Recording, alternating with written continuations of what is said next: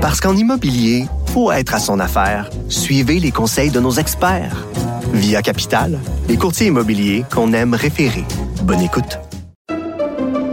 Pendant que votre attention est centrée sur vos urgences du matin, vos réunions d'affaires du midi, votre retour à la maison ou votre emploi du soir, celle de Desjardins Entreprises est centrée sur plus de 400 000 entreprises à toute heure du jour. Grâce à notre connaissance des secteurs d'activité et à notre accompagnement spécialisé, nous aidons les entrepreneurs à relever chaque défi pour qu'ils puissent rester centrés sur ce qui compte, le développement de leur entreprise.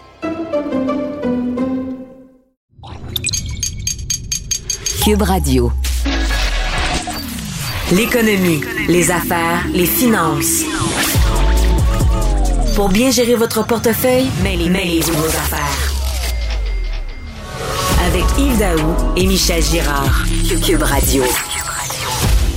Le mois de mars marque un peu le premier anniversaire du début de la pandémie au Québec. Cette crise a imposé des pauses économiques aux entreprises pour au commerce euh, du Québec, des tours à bureaux vides, des commerces fermés, des entreprises sur le bord de la faillite.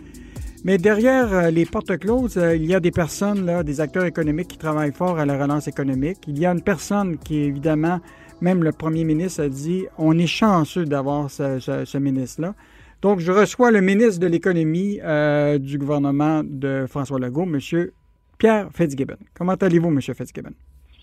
Bien, bon matin, merci, ça va très bien. Oui. Comment vous avez vécu, vous, toute la, pandémie personnellement? Comment vous avez...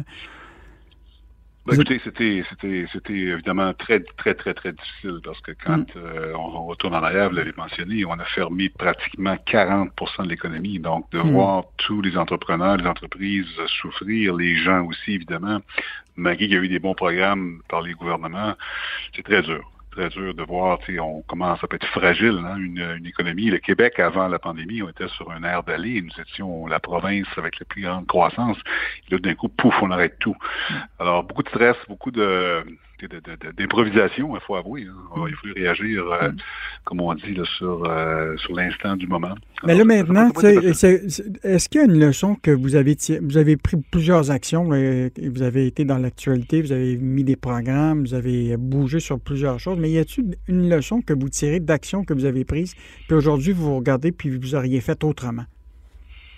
Je pense que la question d'approvisionnement stratégique. Hein. Je pense, euh, on moi, j'ai vu la psychose des masques, la psychose euh, mm-hmm. des e pays. Je pense qu'on a tous appris de ça et on ne veut plus retourner dans une situation comme ça. Donc, des, situations difficiles, j'appellerais quasiment catastrophiques, là, il faut, il faut, il faut se prémunir dans certains, certains dans, dans, dans, le cas particulier de celui-là, c'est clair que nous étions pas prêts. Hmm. pour adresser les enjeux, des outils nécessaires pour combattre l'ennemi sanitaire. Ça, c'est clair. Et là, on a fait des, choses depuis, mais il faut, faut, faut, apprendre à voir où sommes-nous vulnérables hmm. quand il va y avoir des... des J'espère qu'il n'y aura pas, puis c'est d'autres euh, fermetures quasiment complètes comme l'économie. Au début de la pandémie, euh, le premier ministre Legault et même vous, vous avez dit il y a des entreprises qu'on va pouvoir sauver, puis il y en a d'autres qu'on ne pourra pas sauver. Pourtant, là, quand on regarde présentement au surintendant des, faillites, il y a très peu de, faillites. Bon, évidemment, il y en a, comme aujourd'hui, vous avez vu le groupe Atis, c'est quand même un, gros joueur dans porte et fenêtre au, Québec qui se retrouve sur la loi de la, protection de, la faillite. Mais en réalité, là, est-ce que, avec l'aide de l'État puis tout ça, est-ce que là, pour le moment, vous, avez-vous une bonne idée de ce qui nous attend? Là? Est-ce qu'il va y avoir un hécatombe, comme le dit la Fédération des, des, entreprises indépendantes qu'il va y avoir une PME sur deux qui va disparaître. Est-ce que après l'aide, là, on va voir une série de faillites? Est-ce que dans votre radar, vous voyez des choses qui, qui, devraient nous alerter? Bon, d'une part, je, pense que la SCI est un petit peu apocalyptique, honnêtement, sur euh, son constat. Mhm. Euh, je je l'ai dit fermement à M. Monsieur, euh, monsieur Vincent, je respecte beaucoup. Ceci étant dit, je pense qu'il est clair que l'économie, somme toute, va relativement bien. Par contre, j'ai toujours dit que, d'ailleurs, c'est pour ça que le programme de l'ARAM est en complémentarité avec celui, les deux programmes du gouvernement fédéral. Je pense que les gouvernements, en général, au Canada, ont fait un très bon travail parce que, comme vous le dites, aujourd'hui, les fermetures ont été moins nombreuses qu'en 2019. Maintenant, il faut reconnaître que les commerces sont encore fermés, les fameux restaurants, les gyms, les cabanes à sucre, c'est très difficile pour ces gens-là.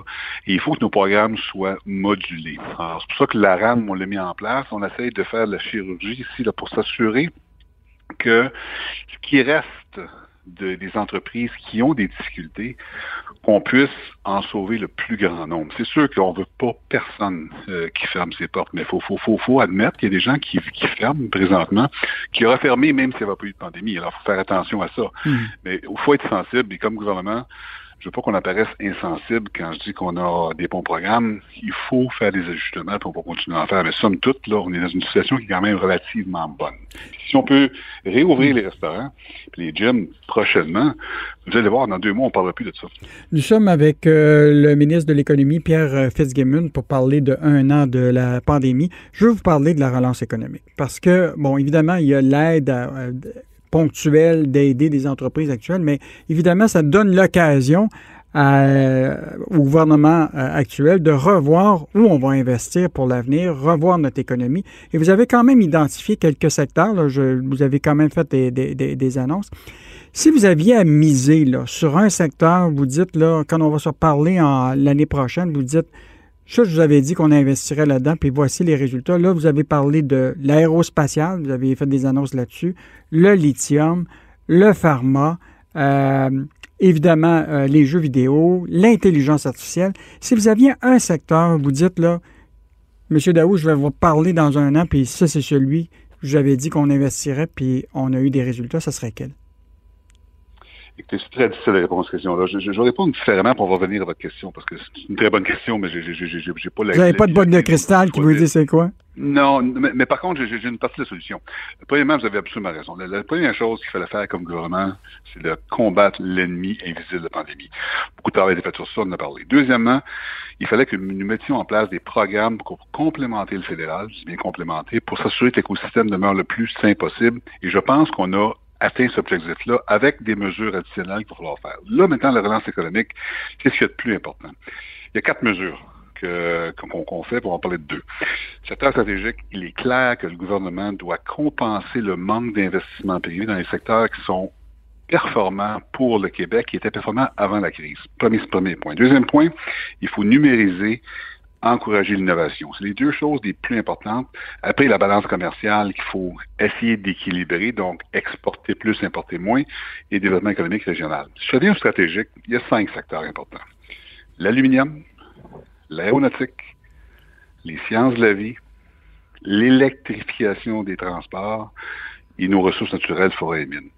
Dans ces cinq secteurs-là, nous allons mettre pour loin de 200 millions d'argent additionnels dans les prochains 18 mois pour s'assurer qu'il y ait des projets mobilisateurs pour qu'on puisse créer des emplois et aussi maintenir les emplois. Moi, ce qui, moi, ce qui m'inquiète le plus, c'est que je ne veux pas voir des ingénieurs en aéronautique transférer de secteur parce qu'il n'y a pas assez de projets. Mm-hmm. Mais là, mais la question que je vous posais, je, vois très bien, mais l'idée, c'est que vous, vous les voyez, les secteurs là, aérospatial, lithium, pharma, celui qui que, que, vous estimez là, qui est le prometteur, là, puis pour lequel vous allez mettre plus d'énergie que d'autres, euh, c'est quel qui veut que vous, que vous êtes euh, très ben sensible, qui vous, qui, vous, qui vous excite le matin quand vous vous levez? Là? Le côté des euh, électrifications des transports. Pourquoi? Parce qu'on part de, de loin. Et, et, on a un avantage comparatif incroyable. Nos minéraux, on a le nickel, on a le lithium, on a le graphite, on a l'énergie euh, à beaucoup renouvelable, verte. Alors, on a tout ce qu'il faut pour vraiment devenir en Amérique du Nord un joueur important. Par contre, on se bat contre beaucoup de juridictions. Alors, présentement, on a un effort incroyable là-dedans. On a fait quelques annonces au niveau des mascots. Mm. D'autres, j'espère, s'en viennent. On travaille, on a une, jeune équipe euh, à temps plein sur ce dossier-là. Alors, l'aluminium, l'aéronautique, on a déjà des, acquis. Alors, tout ce qu'on a à faire, c'est s'assurer qu'on continue à mettre euh, la charge dans les batteries en question. Dans le cas de l'électrification du transport, on part de zéro. Moi, ultimement, ce que je veux voir au Québec, c'est que nos minéraux se transforment en batterie. Au moins pour la consommation des véhicules électriques qu'on va fabriquer au Québec, ne serait-ce que les autobus scolaires, autobus urbains, trains, euh, camions. Donc, je pense qu'on a, un projet de société qui est excessivement porteur pour le Québec. Je, reviens sur, évidemment, ce secteur-là de la lithium puis les batteries. Est-ce qu'il euh, est possible qu'on, dans la prochaine année, qu'on puisse voir déjà le début d'une usine de batterie au Québec?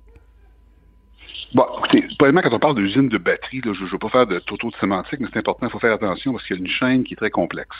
On parle du minerai, mhm. on doit le transformer, on parle d'hydroxyde de lithium, on parle de sulfate de nickel, on parle de euh, sphérique en de graphite, il y, a un, processus de transformation. Après ça, on fait des cathodes qui viennent de, en grande partie du nickel et du lithium, on fait des anodes qui viennent du, graphite, mhm, mhm. Après, on a un cellulier qui fait la cellule, puis après, on a l'assemblage de batteries. Donc, il y a plusieurs morceaux de la chaîne. Je pense que dans, en 2021, notre objectif, c'est d'annoncer, idéalement, dans chacun, pour chacun des maillons de la chaîne, des choses. Donc, au niveau du minerai, on a annoncé deux projets, Nouveau Monde Graphite, Nemaska, le nickel va s'en venir. Au niveau de l'assemblage des batteries, on va probablement annoncer des choses dans le prochain mois. Mm-hmm. Et entre les deux, nous travaillons très fortement avec plusieurs investisseurs stratégiques étrangers qui regardent le Québec et disent Wow, il y a quelque chose qui se passe au Québec ici. Là. Et quand on regarde le marché de l'Amérique du Nord, il y a un marché potentiel incroyable. Donc, est-ce que le Québec peut devenir central à une chaîne d'approvisionnement plus courte? Parce qu'aujourd'hui, les cellules sont faites principalement en Asie. Mhm. Alors, on peut concevoir que un ben, ça va être fait euh, dans, un, dans un environnement géographique beaucoup plus court. Euh, Monsieur Fitzgibbon, je vais vous parler d'un secteur qui est quand même un secteur qui est l'équivalent de l'industrie automobile euh, en Ontario, qui est l'aéronautique. Bon, vous avez vu les annonces récentes de, de, Bombardier, qui a quand même coupé des, des, des, des, emplois. Évidemment, cette grande entreprise qui était très impliquée dans le évidemment, les, avions commerciaux sont partis. Euh, et là, il reste juste les jets d'affaires avec quand même 13 000 euh, employés. Et rappelez-vous, la division des jets d'affaires de Bombardier, il y avait eu des discussions à une période où ce que ça pourrait être vendu au gérant américain Textron. au moment où il y avait eu des enjeux par rapport à la dette de, Bombardier. Si jamais Bombardier décidait de vouloir vendre cette, euh, division des jets d'affaires à une entreprise, est-ce que qu'est-ce que vous feriez? Vous avez entièrement raison. C'est un secteur où on ne peut pas laisser partir des fleurons. On est quand même aujourd'hui dans une situation où il y a beaucoup ce qu'on appelle des Tier 1. On parle des Airbus, on parle de Bombardier, on parle de Pratt Whitney, on parle de CA, euh, on parle de Goodyear qui est rendu un gros joueur. Il faut maintenir cet écosystème-là. D'ailleurs, l'annonce de la passée, on était agressif avec Telesat. Bon, Telesat, MDA, ce sont des opérations satellitaires, mais quand même, les satellites, c'est partie de l'aéronautique. Donc, on est content de voir qu'on va, créer 600 emplois bien rémunérés. Il faut faire la même chose dans, les, dans le secteur aéronautique plus traditionnel. Nous ne voulons pas et pouvons pas laisser partir Bombardier, parce que Bombardier, avion d'affaires, ce sont des champions du monde. Mm. Euh, la société a changé de, changé de face, évidemment, on sait tout ce qui s'est passé, mais aujourd'hui, on a, on a une, entreprise qui est dominante dans son secteur. Alors, on va mm. tout faire pour que Bombardier reste ici. On va tout faire pour qu'il y ait une croissance. Tout comme on va vouloir que le fameux A220 de euh, Airbus qui est fait à Mirabel. Il y a un peu de vente face présentement, mais il faut s'assurer que cette société-là continue à faire ces avions-là, parce que tout l'écosystème de la chaîne mm. d'approvisionnement québécoise pour en souffrir. Donc, on est je suis très sensible. Mais ben, vous savez, le chef de la direction financière d'Airbus, Dominique Assam, a récemment fait ses prévisions par rapport, et là, il était un peu inquiet par rapport à la rentabilité du A220. Il dit même que l'objectif est de de, profitabilité. Là, il a reporté ça à 2026. Puis il dit que les pertes de l'A220, là, euh, écoute, c'est énorme. Euh, puis pourtant, nous, on est en partie un peu actionnaire de, tout ça. Vous n'êtes pas inquiet, vous, euh, par rapport à la situation du A220? Écoutez, je suis inquiet du secteur au complet parce que ce, que le, CFO d'Airbus référait, c'est qu'il y a un décalage. Hein. Mm-hmm. Les sociétés aériennes qui sont en difficulté vont retarder l'achat d'avions. La question fondamentale, c'est est-ce que le A220 est un avion qui est performant et a sa place dans l'écosystème aéronautique civil? La réponse est oui. Mhm. Je pense que c'est un des meilleurs avions avec le, 787, le, Dreamliner. Alors, je vais faire de publicité pour personne. Alors, le A220 est un excellent avion.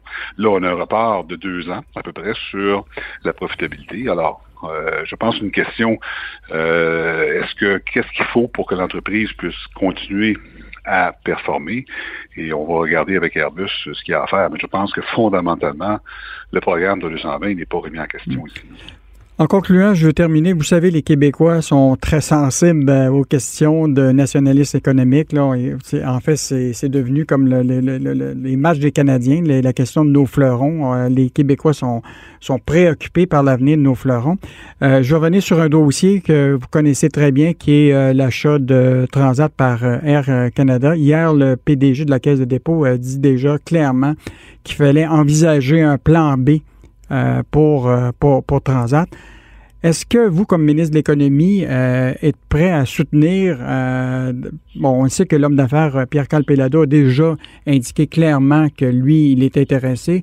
Vous, est-ce que vous êtes prêt à, embarquer et à appuyer Pierre Calpelado pour être capable de garder le, siège social au Québec puis de faire en faire une compagnie nationale au Québec? La viabilité d'Air Transat est au cœur de nos préoccupations. Pour Air Canada, on va voir ce qui va se passer. Euh, Monsieur Aymon, on se parle, le gouvernement aussi. Il faut qu'il y ait un plan B. Je pense que le management et le conseil d'administration se penchent sur ça. Et dans le plan B, s'il y a une solution québécoise, peu importe laquelle, le gouvernement du Québec va être au rendez-vous. Monsieur... Il faut évidemment faire attention, parce qu'il faut juste euh, nuance, il faut faire attention, parce que c'est quand même il faut, faut, faut c'est une industrie qui, qui, qui, qui, a le vent de face. Là. Et puis être transat, c'est pas facile ce qui se passe. Donc c'est sûr, nous voulons intervenir. J'ai été très clair sur ça, même à mes homologues au fédéral. Euh, il faut par contre avoir une structure qui tienne la route, là, parce qu'on ne peut pas retomber dans le même dans la même situation dans deux ans. Donc c'est sûr mm. qu'il y a des, des choses majeures qui devront être faites dans l'entreprise en termes de structure de capital, je parle entre autres, si euh, le plan A ne fonctionne pas. Mais définitivement, le gouvernement du Québec va épauler euh, tout Qui est à reprendre l'entreprise. Merci beaucoup, M. Fitzgibbon. C'était le ministre de l'Économie, Pierre Fitzgibbon, qui a beaucoup de travail encore à faire pour permettre aux entreprises du Québec de, relancer leur entreprise, puis évidemment de relancer l'économie. Ben, je vous souhaite une bonne année, M. Fitzgibbon.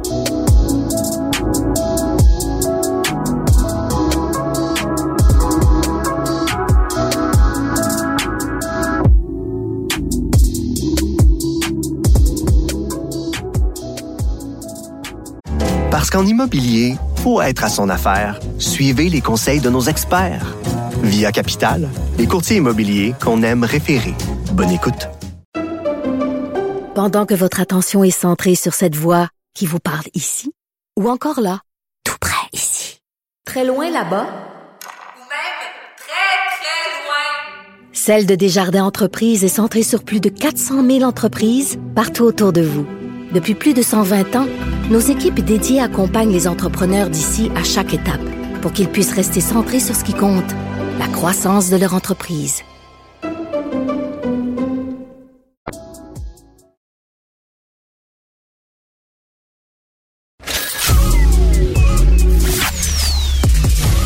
Arrêtez de vous virer sur une scène. J'ai eu mon Yves Daou et Michel Girard vous rendent la monnaie de votre pièce. Vous écoutez Mêlez-vous de vos affaires avec Yves Daou et Michel Girard. Cube Radio. Je ne sais pas si vous êtes comme moi. Moi, j'ai plusieurs cartes de crédit. J'ai des offres qui arrivent dans le courrier à toute, euh, chaque semaine. Puis, je sais vraiment pas comment démêler qu'est-ce qui est une meilleure carte de crédit qu'un autre.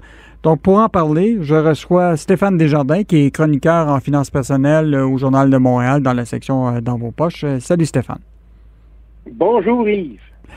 Écoute, une majorité de consommateurs là, magasinent leur carte de crédit, puis souvent ils regardent tout le programme de fidélité, qu'est-ce qui se rattache à ça, des points pour des voyages, des points pour acheter des, des, des objets, etc.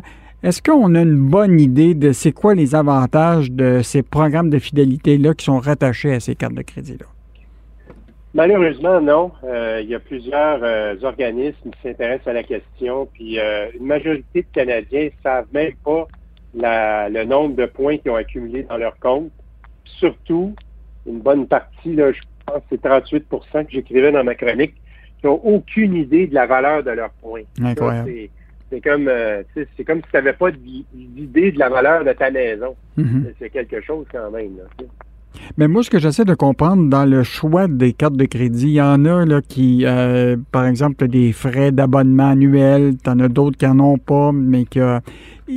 Est-ce que est-ce que s'il y a un avantage à aller payer un frais de gestion annuel parce que ça te donne, tu sais, par exemple, plus de points aéroplan, ou c'est mieux de n'en payer moins, mais d'avoir plus de résultats à la fin, par exemple, d'être payé en argent, par exemple?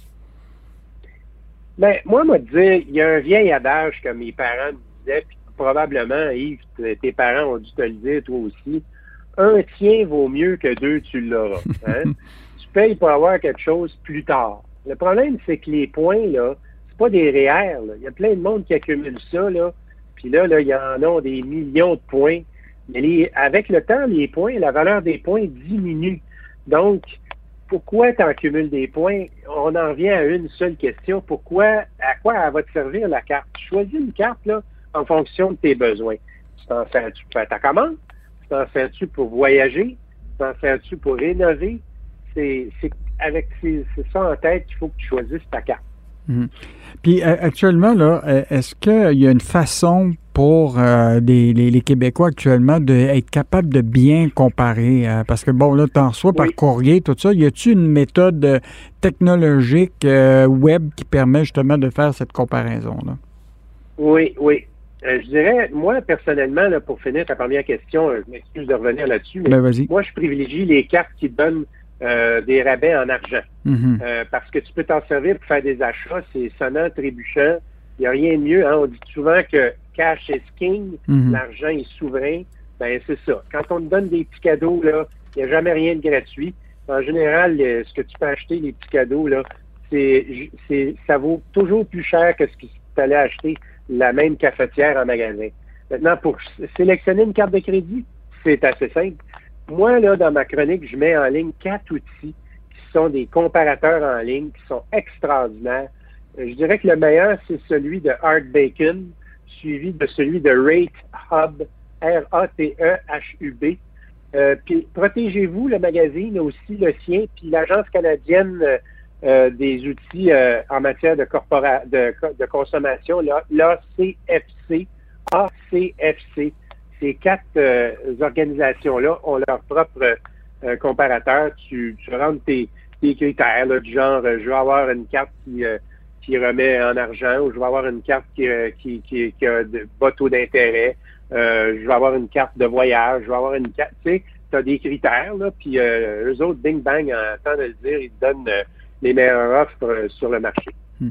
Ton choix de carte de crédit, là, est-ce que ça a une influence sur ton score de crédit, euh, donc euh, par exemple de Equifax puis TransUnion? Oui, ben en fait, euh, c'est ton score de crédit qui influence ton choix. Par exemple, il y a il faut comprendre, le score de crédit, là, jamais personne n'a un score de crédit parfait. Mm-hmm. Plus tu sors de ta carte de crédit, ben plus si jamais tu ramènes ton compte à zéro, ton état de compte à zéro, bref, tu payes ta carte à tous les mois, tu as bien, bien, bien des chances d'avoir un excellent score de crédit. Mais avant de choisir ta carte de crédit, va te faire venir ton dossier de crédit auprès d'Equifax TransUnion. C'est gratuit par la poste, tu qu'à aller sur le site web. Puis, à partir de là, il y a des cartes de crédit qui euh, vont dire euh, Ouais, moi, je, je, je, ne choisis que les clients qui ont un score de crédit entre, euh, je sais pas moi, plus de 690, qui est un, ou plus de 660 plutôt, là, qui est, la majorité des cartes exigent un score de crédit qui est considéré comme moyen. Hmm.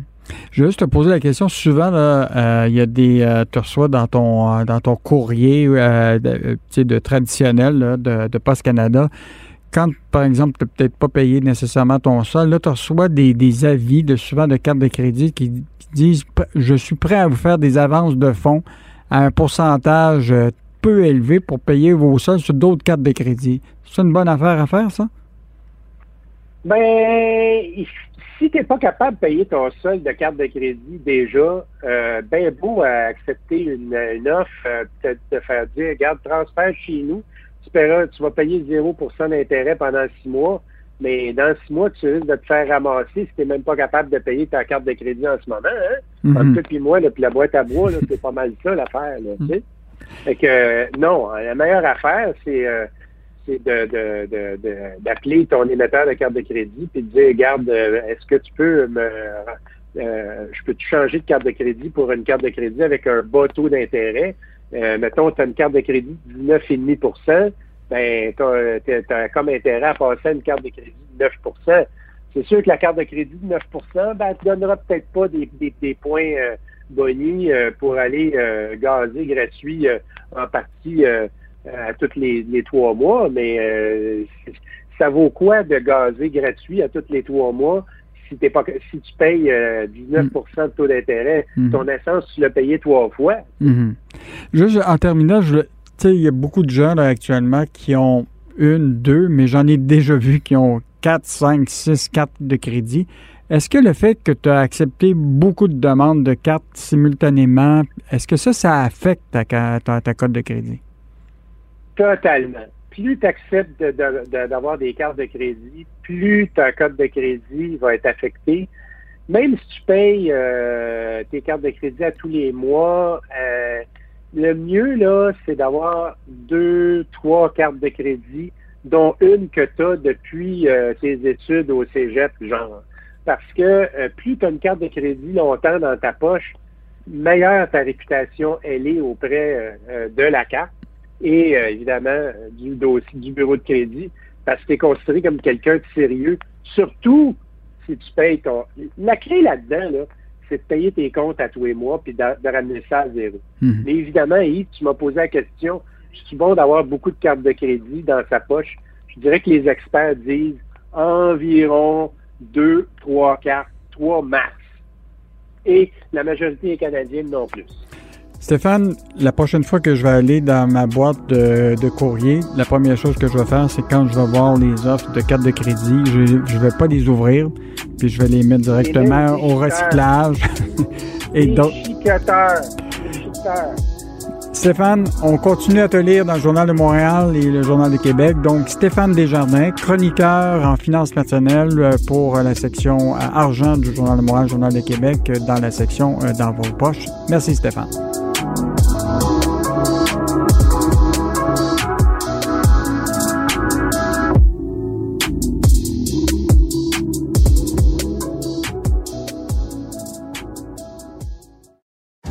Parce qu'en immobilier, pour être à son affaire, suivez les conseils de nos experts. Via Capital, les courtiers immobiliers qu'on aime référer. Bonne écoute. Pendant que votre attention est centrée sur vos urgences du matin, vos réunions d'affaires du midi, votre retour à la maison ou votre emploi du soir, celle de Desjardins Entreprises est centrée sur plus de 400 000 entreprises à toute heure du jour. Grâce à notre connaissance des secteurs d'activité et à notre accompagnement spécialisé, nous aidons les entrepreneurs à relever chaque défi pour qu'ils puissent rester centrés sur ce qui compte, le développement de leur entreprise.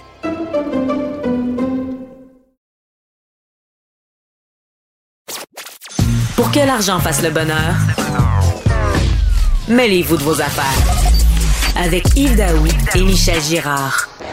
Le mois de mars a marqué évidemment un peu le premier anniversaire du début de la pandémie. Euh, cette crise qui a évidemment commencé euh, en Chine en début janvier, mais le Québec a été vraiment frappé en, mars. Elle a imposé des pauses économiques aux entreprises dans plusieurs secteurs euh, industriels, les commerçants. Aujourd'hui, on se retrouve avec des tours à bureaux un peu vides, des commerces fermés, des entreprises sur le bord de la faillite. Mais derrière les portes closes de plusieurs euh, de nos grandes sociétés d'État, il y a des acteurs économiques qui s'activent à éviter le pire puis assurer l'avenir économique du Québec. Or, euh, on le sait, la Caisse de dépôt de placement du Québec, c'est un acteur clé au Québec, c'est le bas de laine des Québécois. Elle gère des millions d'argent de, des cotisants des, des, Québécois à travers 40 euh, déposants institutionnels, dont 8 qui représentent 90% de ses déposants. Donc, on pense à la Régie des rentes du Québec, à tout ce qui est les, les, caisses de retraite des employés de l'État. Elle a un actif aujourd'hui de 366 milliards, une caisse de retraite qui rend jaloux un peu partout les États à travers le monde. Et c'est devenu un rituel annuel pour les journalistes de parler au grand patron de la caisse euh, de dépôt pour nous dire si le slogan de la Banque Scotia, sommes-nous plus riches qu'on pense? J'ai le plaisir de recevoir le PDG de la Caisse de dépôt, M. Charles Aymon. Bonjour, M. Aymon. Bonjour, M. Daou. Merci d'être pour cette première entrevue à notre émission. D'abord, comment vous allez personnellement avec cette pandémie-là? vous, comment vous avez vécu ça? Ah ben c'est gentil de demander. Écoutez, ça a été, euh, comme pour plusieurs Québécois et plein de gens dans le monde, une année euh, unique qu'on va se rappeler euh, toute notre vie. Mm-hmm. quelques semaines, quatre, cinq semaines après avoir été nommé président, les lumières ont fermé partout dans le monde, instantanément. Donc, c'est pas comme une récession qu'on a le temps de voir venir un peu. ça a été subi pour tout le monde. Puis, ça n'a pas seulement affecté nos vies professionnelles, ça a affecté nos vies personnelles. Mhm. Alors, euh, c'est certain que de travailler de chez moi, une bonne partie du temps, euh, s'assurer que la caisse est opérationnelle à distance, parce que dès ce moment-là, les marchés étaient en hausse, en baisse, c'était très volatile. Euh, ben, c'était une, expérience unique. Je, dis toujours, si mon chef des risques m'avait décrit un tel scénario, on fait toujours des, tests de tension pour imaginer les, les pires scénarios, m'avait décrit celui-là. J'aurais peut-être dit que ça ressemble plus à un film de science-fiction qu'à un scénario probable. Alors, euh, ça a été une année particulière, mais je dis toujours en même temps qu'il faut accueillir ça euh, quand ça arrive, malheureusement, en ce sens que c'est un test de validation extrêmement utile. C'est plus théorique. On voit ce qui fonctionne très bien dans l'organisation, ce qui est solide, on voit où est-ce qu'on a des, aménagements, des ajustements Monsieur, Monsieur Aymon, est-ce que la Caisse était prête à faire face à cette crise-là euh, dès le départ? Puis y a-t-il quelque chose que vous avez, vous allez changer compte tenu de ce que vous avez vu par rapport à cette crise-là qui a frappé aussi rapidement de la façon que vous allez investir dans l'avenir? Hmm. C'est difficile de se préparer à une pandémie, je vais vous avouer, parce qu'on n'en avait pas eu depuis un, siècle. Mais néanmoins, on était-tu bien préparé? Je dirais qu'au niveau de notre solidité financière, nos liquidités, euh, l'organisation avait appris les leçons de 2008. Et on s'est retrouvé dans une situation que je dirais même par rapport à certains de nos pères, on a vu l'importance d'avoir des liquidités pour pouvoir profiter d'une crise. Mm-hmm. Ce qu'on a fait. J'aurais aimé en profiter plus, honnêtement, parce que elle a été courte en même temps. Euh, les banques centrales sont venues tellement rapidement refermer ça euh, que ça a duré euh, ça a duré quelques semaines. On a fait moins 30% à la bourse en 30 jours, mais on, est remonté par la suite. Même chose dans le marché du crédit. Fait que ça, de ce côté-là, on était presque, on avait une bonne gestion de risque, une culture prudente. De l'autre côté, je regarde après ça, qu'est-ce qu'on aurait pu améliorer? Peut-être que je dirais qu'au niveau de notre euh, portefeuille marché boursier, se donner un petit peu plus d'outils ou de cartes dans notre jeu pour avoir, je dirais, un équilibre dans les styles d'investissement qu'on va toujours rester prudent, un investisseur à long terme, on gère les épargnes des Québécois, mais avoir un petit peu plus d'exposition à différentes sortes de choses, dosage. Donnez-moi un exemple d'une carte que vous auriez aimé ça jouer. Ben, on regarde par exemple les titres technologiques euh, qui ont eu euh, une réaction à la hausse très forte pendant ces confinements-là. On dit souvent les titres technologiques là, sur les mêmes titres qui nous viennent en tête, mm. les, GAFAM, mais je dirais il y a une numérisation de l'économie. Alors, c'est de s'ouvrir sur des nouveaux modèles d'affaires qui viennent bousculer des modèles d'affaires traditionnels, c'est de s'exposer et bien comprendre ces nouvelles sociétés-là parce qu'elles amènent un élément il faut avoir des valeurs défensives, des valeurs qui ont une faible volatilité, il faut avoir aussi des valeurs qui ont un, profil de croissance. Donc, je dirais avoir un meilleur dosage pour qu'on performe dans encore plus de circonstances. Ça, ce serait un exemple. Portefeuille immobilier aussi vient en liste de tête également, vous avez mhm. vu. Mhm. Euh, ben, un rendement de moins 15 commerciaux. Mhm. Ben oui, exactement. Alors, quand on regarde ça, un portefeuille immobilier, euh, on ne peut pas modifier ça euh, dans un long week-end, comme on dit. C'est plus long de par la taille, la nature des actifs. Euh, mais c'est de voir, est-ce qu'on avait peut-être plus de centres commerciaux que j'en aurais voulu? La réponse est évidente. Euh, alors, est-ce que l'immobilier est toujours important dans le portefeuille? Oui. Nos déposants en veulent. L'humain va toujours devoir occuper l'espace. On peut peut-être le faire différemment. On avait peut-être un peu trop de centres commerciaux, mais à l'origine, Ivanhoe Cambridge, c'est ce que c'était, un opérateur de centre commercial. Alors, continue d'évoluer là-dedans. Euh, je vais revenir sur les prévisions pour l'année. La caisse de dépôt là, est une caisse de retraite là, la plus réputée dans le monde. Vous avez une équipe de spécialistes en finance qui connaît tous les aspects. Vous avez des prévisionnistes, des économistes. qu'est-ce que la boule de cristal, votre boule, là, regarde présentement, puis qu'est-ce qu'elle voit pour les prochains mois? Euh, est-ce qu'il y a-t-il quelque chose qui, vous dit, là, on s'en va vers... Vous, la voyez quand, la reprise économique euh, au Québec? Eh oui, quand on regarde nos, projections officielles, on, prévoit une réouverture puis des niveaux, atteindre des niveaux du PIB pré-COVID, là. Oui. Euh, je dirais à peu près, disons début 2022, fin 21, début 2022 pour le Québec et le Canada le Québec avant le Canada, un petit peu plus tôt, puisque le Canada a encore le secteur pétrolier qui, lui, mine sa performance globale. Plutôt que le Québec, donc je dirais troisième trimestre pour les États-Unis, parce qu'ils ont un plan de vaccination quand même qui est assez, assez rapide. Ils ont quand même des plans, des stimulus là, de fiscaux. De, il y a un plan de 1,9 trillion qui est lancé par l'administration Biden. Donc ça, ça va quand même jouer en leur faveur. Si vous me demandez maintenant plus terrain, où on voit la bourse, vous savez, l'année dernière, je vais commencer avec 2020 avant de vous parler de 2021. La première moitié d'année puis la deuxième moitié d'année était très différente pour la caisse. Euh, dans la deuxième moitié de l'année, on était en ligne avec notre avec l'indice global. On voit depuis qu'il y a eu l'annonce de vaccins, il y a une grande rotation dans les secteurs qui reviennent en force. Alors, c'est plus juste la technologie, on voit les financières avec euh, les taux de 10 ans qui commencent à remonter. On voit même le pétrole. Vous savez, le pétrole, fallait, fallait, c'était un vendeur, fallait qu'il paye euh, l'acheteur pour prendre du pétrole, c'est un prix négatif. On est rendu à 60-70, puis il y a déjà des projections qui parlent de 100 dollars le baril, encore une fois. Une grande volatilité. Donc, vous allez réinvestir dans le pétrole? Non, pas du tout. Ce que je veux dire, c'est que c'est juste pour illustrer comment c'est une année d'extrême. Hmm. parce que dans le pétrole, on, diminue constamment. Hmm. À terme, on n'y croit pas, puis on a déjà fait beaucoup de mouvements en ce sens-là. Mais je regarde pour cette année, puis je vous dirais, on a des taux d'intérêt au plancher. Hmm. Euh, des valorisations d'un marché boursier qui sont au plafond. Puis encore quand même des pans entiers de l'économie qui sont fermés. Vous savez, on a des aéroports, des centres commerciaux, des bureaux. Alors, il y a une certaine prudence à avoir en 2021, puis on sent qu'il y a un changement de rotation dans certains secteurs. Et d'ailleurs, hier, on le voyait cette semaine, au niveau technologique, il y a une modération qui s'inscrit. C'est pour ça qu'il faut être faut être diversifié dans le portefeuille. Nous sommes avec euh, le PDG de la Caisse de dépôt et de placement du Québec pour parler euh, de, évidemment d'un an après la pandémie et comment euh, la, Caisse de dépôt joue ses cartes dans, cette année qui est quand même difficile. Je vais vous parler d'abord et avant tout des placements privés.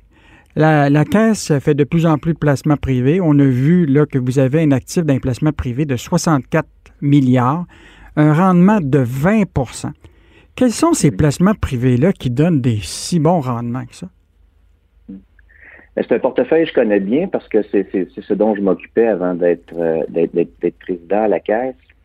Vous savez, c'est des, des, des, investissements en actions, comme pour les entreprises à la bourse, mm-hmm. avec des entreprises privées.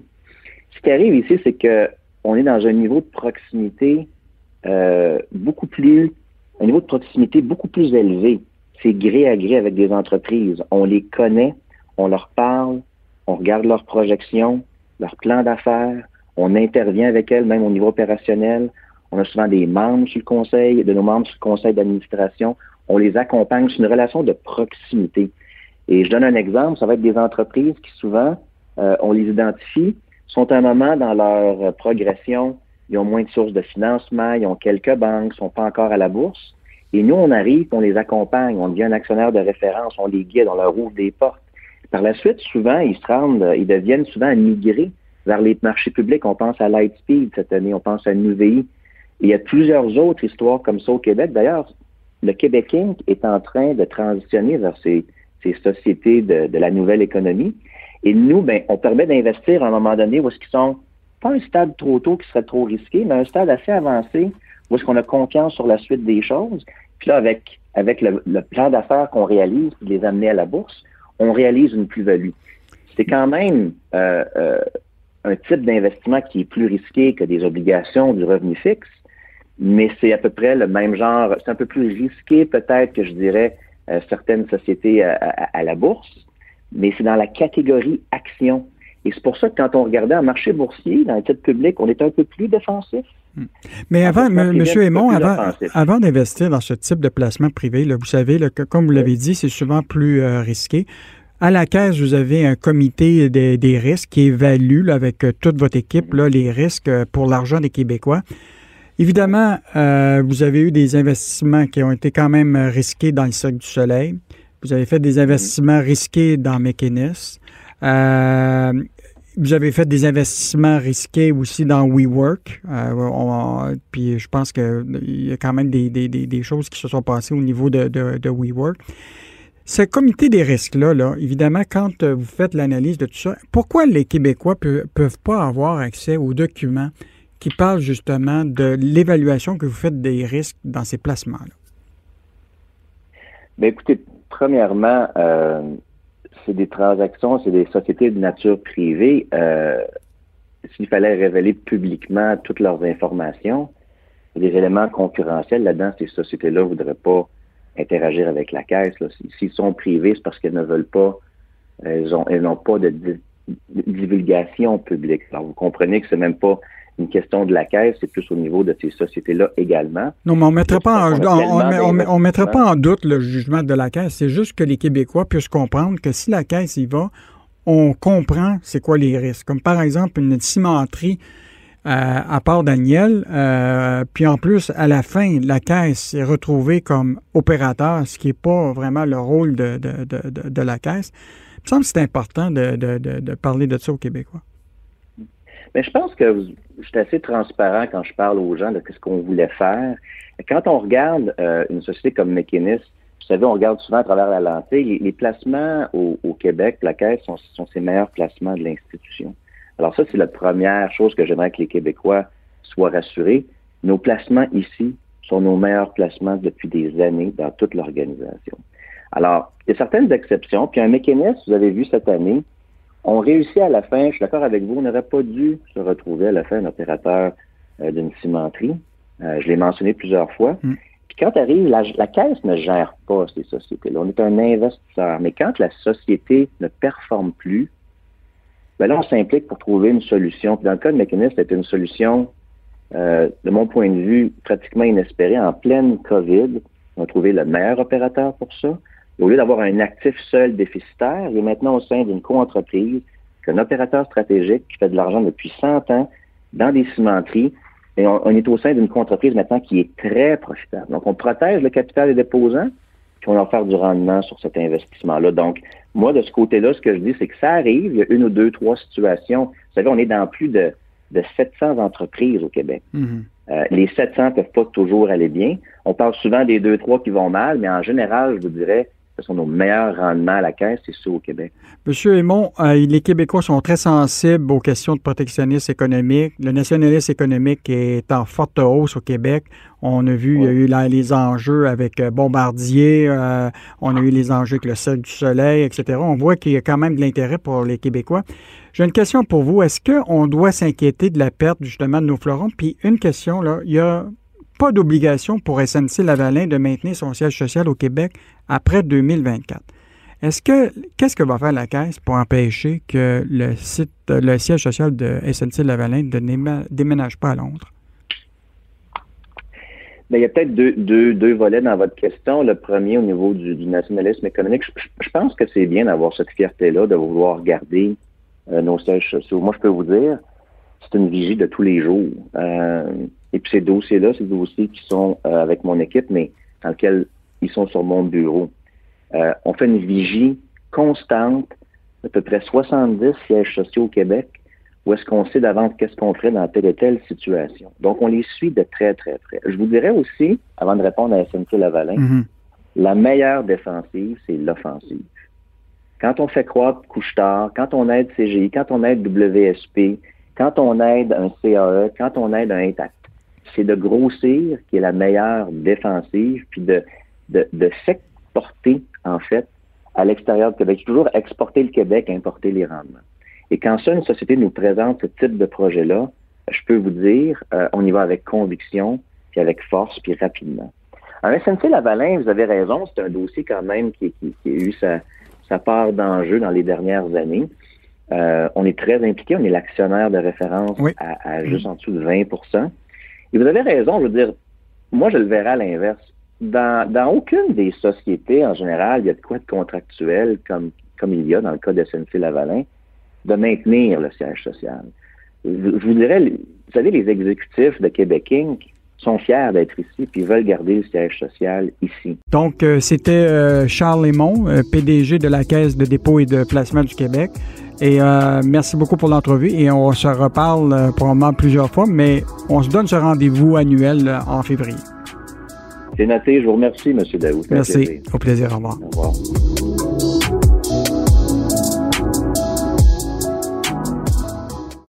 Parce qu'en immobilier, pour être à son affaire, suivez les conseils de nos experts. Via Capital, les courtiers immobiliers qu'on aime référer. Bonne écoute. Pendant que votre attention est centrée sur cette voix qui vous parle ici, ou encore là, tout près ici, très loin là-bas, Celle de Desjardins Entreprises est centrée sur plus de 400 000 entreprises partout autour de vous. Depuis plus de 120 ans, nos équipes dédiées accompagnent les entrepreneurs d'ici à chaque étape pour qu'ils puissent rester centrés sur ce qui compte, la croissance de leur entreprise.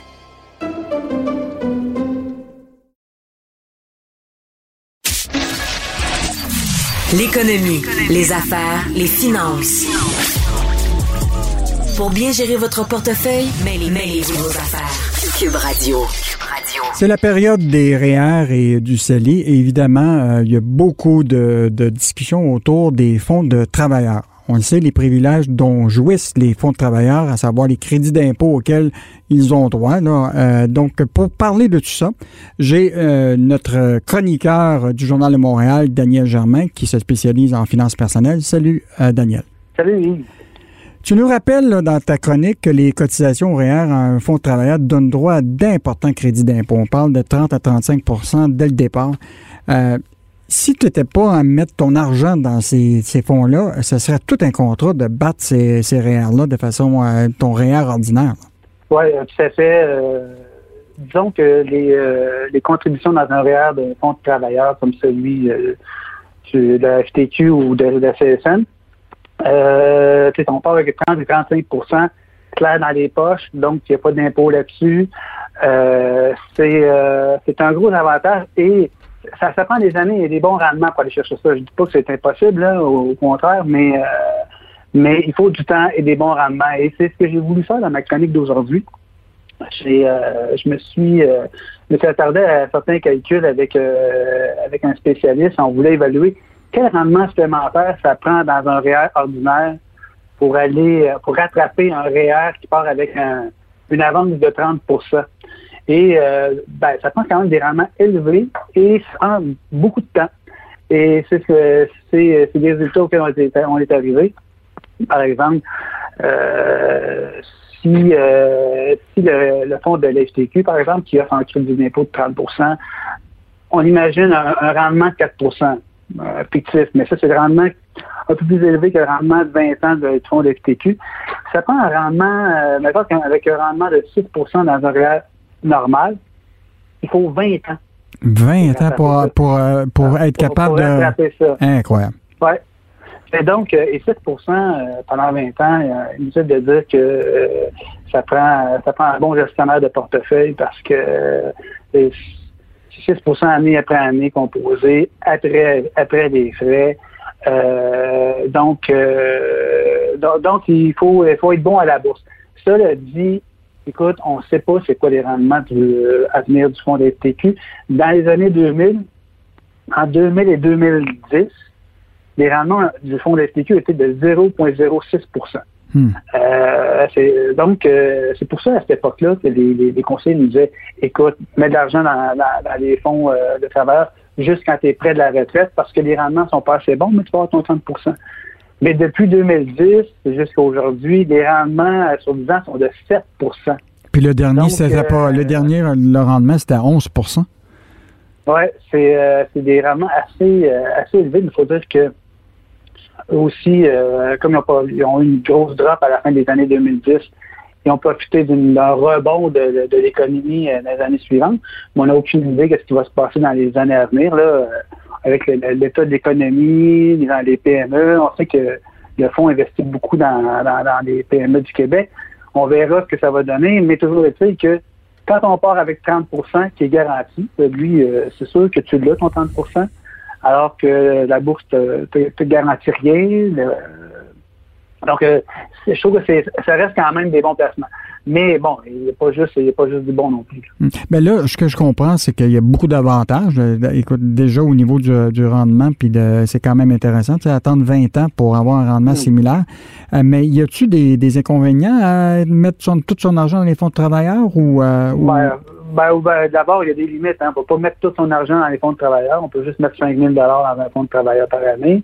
Et puis, euh, les fonds de travailleurs eux-mêmes sont plafonnés. Euh, tu vois, le, fonds de le fonds euh, solidarité ne prend plus de, de, de cotisation forfaitaire depuis la semaine dernière. Le fonds est fermé pour la période réelle 2020. Et euh, c'est comme ça depuis quelques années. Là, cette année, ça a fermé un peu plus tard que l'année dernière. L'année dernière, c'était avant, avant la fin de l'année. Euh, donc, euh, il y a cet élément-là, mais aussi, c'est que ton argent, il est comme immobilisé dans le fond. Hein. On ne peut pas euh, redéployer son argent en fonction de, ce qu'on peut observer sur les marchés boursiers. Un investisseur n'aimera pas ça parce que ton argent est comme figé là. Mm-hmm. Quelqu'un qui est bon à la bourse et qui aime investir et qui, qui aime suivre l'économie, il va toujours préférer se passer de ce 30 %-là et aller battre, tenter de battre ça en faisant ses investissements lui-même. Hmm. évidemment, on le veut aussi. Euh, continue, euh, peut-être ta question. Non, mais moi, je voulais juste te, revenir sur peut-être une idée. Là. À un moment, ça avait circulé l'idée que la caisse de dépôt, qui est quand même euh, le, bas de laine des Québécois, là, il y a les fonds de travailleurs, mais pourquoi on n'aurait pas un exemple de fonds de l'indice de la caisse où ce que les Québécois pourraient mettre de l'argent là-dedans et avoir un crédit d'impôt, puis profiter aussi des rendements que la caisse offre ce serait pas une bonne idée, ça, d'avoir un, fonds euh, caisse de dépôt? Ben, en fait, euh, on profite déjà d'un fonds caisse de dépôt avec le régime de retraite, euh, la Régie des rares du Québec. Notre argent est investi à la caisse de dépôt. si on voulait en plus en mettre plus, en mettre plus dedans avec un crédit d'impôt, ben, en fait, il faudrait que le gouvernement, que le gouvernement fédéral et que le gouvernement provincial soient d'accord à offrir un crédit d'impôt sur les contributions dans un fonds pareil. Inutile de dire qu'en ce moment, je pense pas que les gouvernements vont faire des cadeaux fiscaux à une époque où ils vont pouvoir chercher des revenus.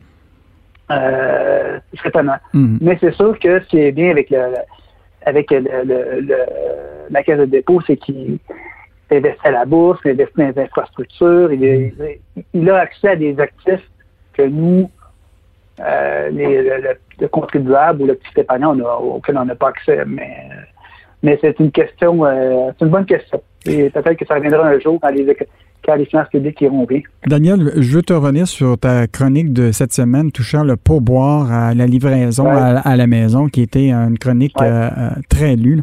Rappelle-nous le fond de ton idée sur la question des pourboires à la livraison.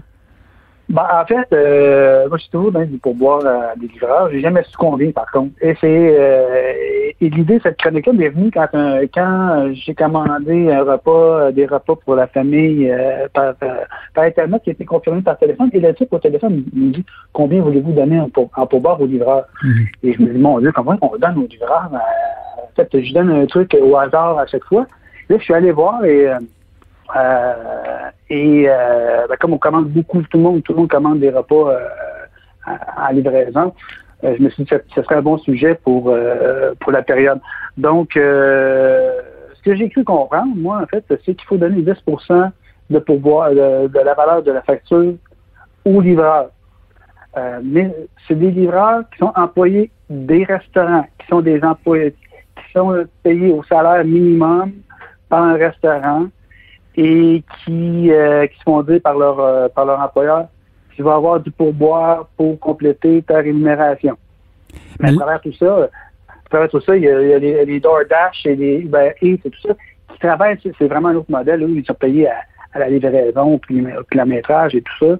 Euh, et eux, si, ça, je ne l'ai pas, pas abordé dans le, dans, le texte, mais souvent, il faut vous donner du pourboire avant de commander peuvent décider. Donc, le livreur peut décider de prendre ou non la, la, livraison. Autrement dit, quand quelqu'un vient de DoorDash ou de Uber Eats, tout ça, là, ce serait fou de leur donner du pourboire compte tenu déjà des frais euh, astronomiques que chargent déjà ces compagnies-là. pas passer par une application comme celle-là. Mhm. Moi, je l'ai fait une fois dans ma vie. Je les, ai enlevés de mon téléphone. Et quand je peux, j'appelle, je, vais chercher où je commande de la pizza ou du poulet avec les livreurs mais, de, du restaurant, mais, mais moins possible avec, avec, avec ces applications-là. Parfait. Donc, euh, merci. C'était euh, Daniel Germain qui, on continue à te lire là, comme chroniqueur au Journal de Montréal et au Journal de Québec euh, au niveau des sujets, sujets de finances personnelles. Merci, Daniel. Merci. Cube Radio.